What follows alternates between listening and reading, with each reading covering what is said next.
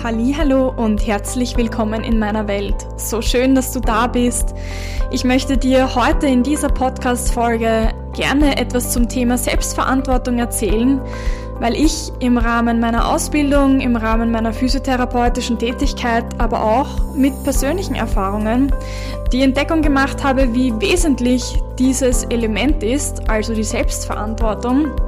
Und ich denke, dass uns ganz häufig gar nicht bewusst ist, wie groß der Anteil ist, den wir zu einem Behandlungserfolg oder zu einer Lebensveränderung beitragen können.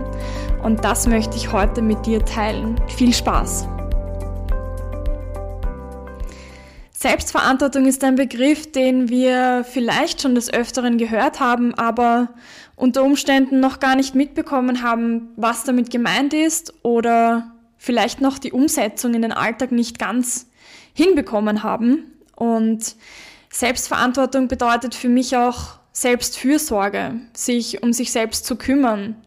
Und es geht auch mit ganz vielen Einstellungen, Gedanken, Gefühlen und Prozessen einher, die uns im Laufe unseres Lebens begleiten. In vielen verschiedenen Situationen, wenn Depressionen da sind, Schlafstörungen, wenn chronischer Schmerz vielleicht schon seit längerem ein Wegbegleiter ist, kommt es immer wieder dazu, dass Patientinnen und Patienten oder einfach Personen in schwierigen Lebenssituationen den Eindruck bekommen, dass sie nichts zu ihrer Situation beitragen können. Den Eindruck, dass sie ausgeliefert sind, dass sie keine Möglichkeiten sehen und sich vielleicht auch wie eine Spielfigur auf einem Brett fühlen, ohne dass sie selbst die Position dieser Spielfigur verändern können. Und im Rahmen meiner Ausbildungen, aber auch im Bezug auf persönliche Erfahrungen, habe ich erkannt, dass es ein ganz, ganz wichtiger Faktor ist, zu erkennen, wie viel man selbst auch tun kann. Und im therapeutischen Setting, in der täglichen Praxis, begegnen mir sehr häufig sehr verunsicherte Menschen. Menschen, die aufgehört haben zu spüren, was ihnen gut tut und was ihnen weniger gut tut. Menschen, die wissen möchten, was richtig und was falsch ist und die sehr große Ängste und Sorgen haben, dass ihre Beschwerden nicht besser werden, weil sie vielleicht auch schon viele verschiedene Ärzte und Therapeuten konsultiert haben. Und man ist eine Zeit lang sehr aufgeschlossen und versucht vielleicht verschiedenste therapeutische Maßnahmen aus, man versucht verschiedene Wege zu finden, man probiert nicht nur die konservative Medizin, sondern vielleicht auch alternativmedizinische Methoden und wandert so von Arzt zu Arzt und von einem Therapeuten zum nächsten. Und Manches Mal geht hier auch Hoffnung verloren. Hoffnung auf Besserung, Hoffnung auf Schmerzlinderung oder darauf, dass sich etwas im Leben verändern kann. Denn man hat ja den Eindruck, man macht schon alles, damit es sich verändert. Und man gibt so ein bisschen die Verantwortung für sein eigenes Leben, für seine eigene Schmerz- und Krankengeschichte in die Hände von Ärzten und Therapeuten in der Hoffnung, dass die einen heilen. Und solange die Grundeinstellung die ist, dass ich wohin gehe und mir derjenige oder diejenige den Schmerz abnimmt oder das richtet, was jetzt kaputt ist. Und das Gefühl, dass etwas kaputt ist, ist schon, ist ja schon eine gewisse Form von eben sich ausgeliefert fühlen. Also wenn man da sich in die Hände von Fachpersonal begibt und denen die Verantwortung für die Gesundheit übergibt, dann ist man tatsächlich nicht mehr wirklich in der Lage, etwas zu verändern. Und gerade in der therapeutischen oder auch in der Beziehung von Arzt und Patient ist es ja sehr wichtig, viele verschiedene Faktoren mit einzubeziehen. Es ist hilfreich zu erkennen, dass die Einstellung, die du zu deinem Arzt hast oder die Einstellung, die du zu deinem Therapeuten hast, eine ganz, ganz wesentliche Rolle für den Behandlungserfolg mitbringt. Behandlungserfolg ist ja auch sehr abhängig davon, ob man glaubt, dass einem etwas helfen kann. Begriffe wie Psychosomatik, aber auch Placebo- und Nocebo-Effekt sind Dinge, die wir vielleicht schon mal gehört haben und die wir schon kennen und eben wissen auf einer gewissen geistigen Ebene, aber die wir vielleicht noch nicht ausreichend verstanden haben, um sie wirklich in den Alltag zu integrieren und um aktiv an dieses Thema heranzugehen. Wenn du also schon von der Grundeinstellung her denkst, dass dir niemand helfen kann oder dass deine Diagnose bedeutet, dass sich nichts mehr verändern kann, weil etwas kaputt ist und man das nicht mehr richten kann, dann macht das schon ganz viel aus für deinen Behandlungserfolg. Und wenn du dir bewusst machst, wie stark deine Einstellung sowohl auf persönlicher Ebene zu Ärzten und Therapeuten als auch deine Einstellung zu deiner Macht und deiner Selbstverantwortung hier dazu beiträgt, umso mehr kannst du verändern. Und das ist manches Mal nicht einfach, denn wir wissen das vielleicht und auch wenn ich dir das jetzt sage, dann wirst du sagen, ja, ja, das stimmt schon. Aber es kommen ganz oft ganz viele Abers. Nämlich zum Beispiel, dass du ja schon bei so vielen Therapeuten und Ärzten warst und dass es bisher nichts gebracht hat. Oder dass du ja schon so viel versucht hast zu verändern und dass dir das ja eh alles bewusst ist. Und in unserem Kopf sind manchmal ganz viele Ausreden, ganz viele Rechtfertigungen, warum etwas sich nicht verändert. Und dann verlieren wir die Offenheit dafür, dass sich auch etwas verändern kann und dass wir vielleicht jetzt bisher noch nicht den richtigen Zugang dazu gefunden haben, damit Veränderung möglich ist. Das bedeutet aber nicht, dass es überhaupt nicht möglich ist, etwas zu verändern. Wenn du also merkst, dass diese Dinge auf dich zutreffen, dass du vielleicht schon die Hoffnung verloren hast, dass dir jemand helfen kann, dann darfst du beginnen, Fragen zu stellen.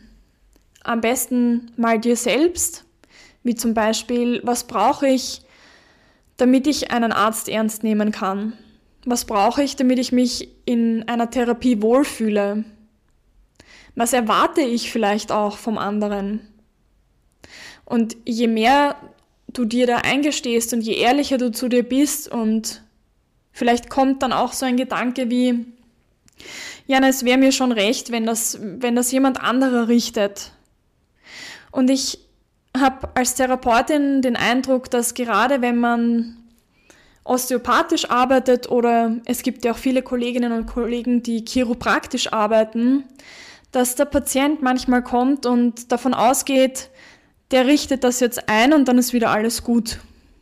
Und eben nicht Fragen stellt wie, wie kommt es denn immer wieder zu der Spannung? Oder was kann ich dazu beitragen, dass die Spannung gar nicht mehr so deutlich kommt. Und auch hier kommen immer und immer wieder Ausreden. Naja, ich habe ja den und den Job und deswegen ist das so und so und diese und jene Lebenssituation kann ich ja nicht verändern und da habe ich halt die und die Haltung und jetzt arbeite ich schon so lange in dem Beruf und ich kann auch meine Haltung nicht verändern und ich kann das nicht verändern, sondern da so ein bisschen in einen Stuck State, in eine passive Haltung hineinkommt und davon ausgeht, dass Veränderung gar nicht möglich ist.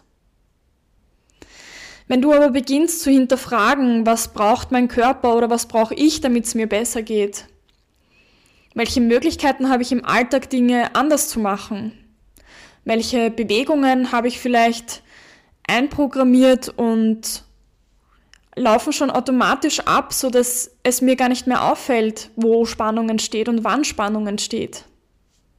Und natürlich kannst du für dich entscheiden, dass du für immer zu Masseuren gehst oder für immer zu Osteopathen und Chiropraktikern gehst, aber das macht dich abhängig.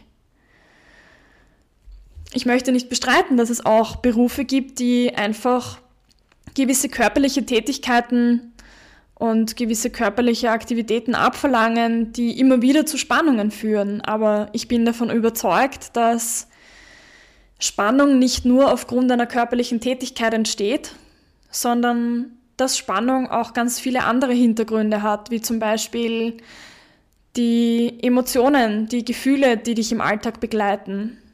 Es macht einen großen Unterschied, ob du Freude bei deiner Tätigkeit hast oder nicht. Es macht einen riesigen Unterschied, ob du Entspannungsphasen hast, in denen auch deine Muskulatur wieder erholt sein kann und sich aufladen kann. Es ist entscheidend, wie du deinen Alltag siehst und auch hier, ob du dich ausgeliefert fühlst oder ob du siehst, dass du immer die Möglichkeit hast, etwas zu verändern. Das bedeutet nicht, dass du deinen Job kündigen musst weil du sitzende Tätigkeit hast zum Beispiel. Oder weil du Maler und Anstreicher bist und deswegen immer über Kopftätigkeiten hast. Dennoch kannst du hier immer und immer wieder fragen, was gibt's noch, was den ganzen Schmerz oder die Bewegungseinschränkung oder was auch immer dein größter Leidensdruck gerade ist, beeinflusst. Was könnte ich noch tun, damit es mir besser geht? Und je bewusster du dir machst, dass deine Einstellung zu deiner Arbeit, zu deiner Familie, zu Konflikten und auch zu körperlicher Aktivität entscheidend sind für die Körperspannung, für die Körperhaltung und so weiter, umso mehr erkennst du, dass eigentlich du der Hauptfaktor bist, um etwas nachhaltig verändern zu können. Ich als Physiotherapeutin versuche das meinen Patientinnen und Patienten immer so gut es geht klar zu machen und näher zu bringen. Und das ist oft ein Balanceakt. Ich sehe mich da manchmal wie eine Seiltänzerin, denn es gibt schon Lebenssituationen oder ein Ausmaß an Verzweiflung, wo es oft schwierig ist, hier dieses Thema auch anzusprechen, denn es kommt ganz oft dann mal Abwehr und man fühlt sich vielleicht auch als Patient oder Patientin nicht verstanden, wenn einem der andere, egal ob das jetzt ein Therapeut oder Arzt ist, sagt, ja, sie müssen schon da auch Selbstverantwortung übernehmen. Und ich denke, hier kommt es ganz, ganz wesentlich auf die Kommunikation und auf die Vertrauensbasis zwischen Arzt und Patient und Therapeut an. Da kommt es darauf an, ob du dir auch eingestehen kannst, dass du dich manchmal vielleicht nicht aufraffst, um Übungen zu machen. Ob du dir eingestehst, dass Training und Ernährung und Entspannungsphasen auch wichtig sind für deinen Heilungsverlauf. Ob du verstanden und verinnerlicht hast, dass eine Stunde Therapie pro Woche im Vergleich zu dem, was an Restzeit übrig ist in einer Woche, und wie du dich verhältst in dieser Zeit einen so großen Effekt hat. Und wenn du merkst, dass du manchmal frustriert bist, weil der Behandlungserfolg nicht schnell genug für dich geht, dann kannst du auch hier mal reflektieren, wie, wie viel muss dein Körper denn leisten im Alltag? Wie vielen Belastungen setzt du ihn aus und was ist der Gegenpol? Ich denke, dass Balance eine ganz wichtige, eine ganz wichtige Frage ist. Und ich stelle mir das ganz gerne vor wie eine Waage, wie so eine alte Waage, die zwei Schalen hat, wo man auf beiden Seiten etwas hineinleert. Und du kannst dich fragen, wie viele Faktoren auf der Seite mitspielen, die die Waage sehr belasten und wie viele Puzzleteile du auf der anderen Seite hineingibst. Und es ist ganz schwierig, da ehrlich zu sein zu sich selbst. Ich spreche hier auch aus eigener Erfahrung und ich kann dir mitgeben, dass Geduld eine ganz, ganz wesentliche Rolle spielt in diesem Prozess und wir sind ganz selten geduldig mit uns selbst und ich kenne das, wie gesagt, ganz, ganz, ganz gut von mir selbst und die Geduld mit dir selbst ist so wichtig, denn je ungeduldiger du bist und je größer der Leidensdruck ist, umso verzweifelter wirst du und es ist eine Negativspirale im Gang. Und vielleicht kannst du mal beginnen mit Kleinigkeiten im Alltag. Wenn dir mal auffällt, wie eben zum Beispiel dein Schlaf ist, wie deine Entspannungsphasen aussehen, ob du auf deine Ernährung achtest, ob du dich regelmäßig bewegst und es ist nicht notwendig, alle Faktoren auf einmal zu verändern, um gesund zu werden. Aber es gibt eben so viele Faktoren, die du verändern kannst. Und vielleicht kannst du zu Beginn mal mit einem Faktor beginnen, der dir leicht fällt. Vielleicht kannst du dort starten, wo du den Eindruck hast, ja, das kann ich gut in meinen Alltag integrieren. Und manches Mal ist es halt vielleicht nicht das tägliche Training, das aus meiner Sicht auch gar nicht immer notwendig ist, sondern ich denke, es ist wesentlich wichtiger, die Tätigkeiten, die du in deinem Alltag hast und die du auch beibehalten möchtest, bewusster durchzuführen. Je bewusster du deinen Körper auch im Alltag wahrnimmst und merkst, wo Spannung entsteht und wo du Entspannung brauchen könntest, umso leichter wird es dir fallen, hier auch Rücksicht auf dich zu nehmen. Und manches Mal ist aufgrund unserer Entwicklung, also wir lernen ja den Kontakt und den Zusammenhang und die Herangehensweisen an den Körper und an Schmerz schon als kleine Kinder. Und vielleicht hast du damals verlernt, auf deinen Körper zu hören. Vielleicht gab es Lebenssituationen, wo es wichtiger war, im Umfeld orientiert zu sein und weniger hilfreich, sich auf sich selbst zu konzentrieren. Und hier darfst du manche Dinge verlernen und neue Dinge lernen. Du darfst wieder anfangen zu spüren, was sich gut anfühlt und was sich weniger gut anfühlt. Und je mehr du Dinge tust, die deinem Körper Wohlbefinden erzeugen, umso weniger Körperspannung und Verspannungen werden sich in deinem Körper einprägen. Spannung hat immer auch etwas mit der inneren Anspannung zu tun. Unser Körper ist ein Phänomen, der kann ganz, ganz viel aushalten. In den seltensten Fällen ist an Wirbelsäulenbeschwerden der Kopfpolster schuld oder die neue Matratze. Wir sind nur sehr programmiert darauf, Gründe und Rechtfertigungen im Außen zu suchen, aber vielleicht kannst du mal anfangen, auch in dir drinnen zu suchen nach Spannungsbögen, nach Auslösern für Spannung. Vielleicht kannst du mal beobachten, ob du dich selbst ernst nimmst, ob du, wenn dir was weh tut, über deine Grenzen drüber gehst, weil du denkst, dass das notwendig ist, um Leistung zu bringen und um zu reichen, oder ob du eben auch fürsorglich mit dir selbst umgehst. Und ich hoffe sehr, dass du dieses Beobachten im Alltag mal für dich einbauen kannst. Dass du dir bewusst machst, was tut mir gut und was tut mir weniger gut. Und dass du aus dieser Podcast-Folge herausgehst mit dem Wissen, dass du immer etwas verändern kannst. Und wenn es nur die Einstellung zu deinem Körper, Therapie, Ärzten und Therapeuten ist und zu dir selbst.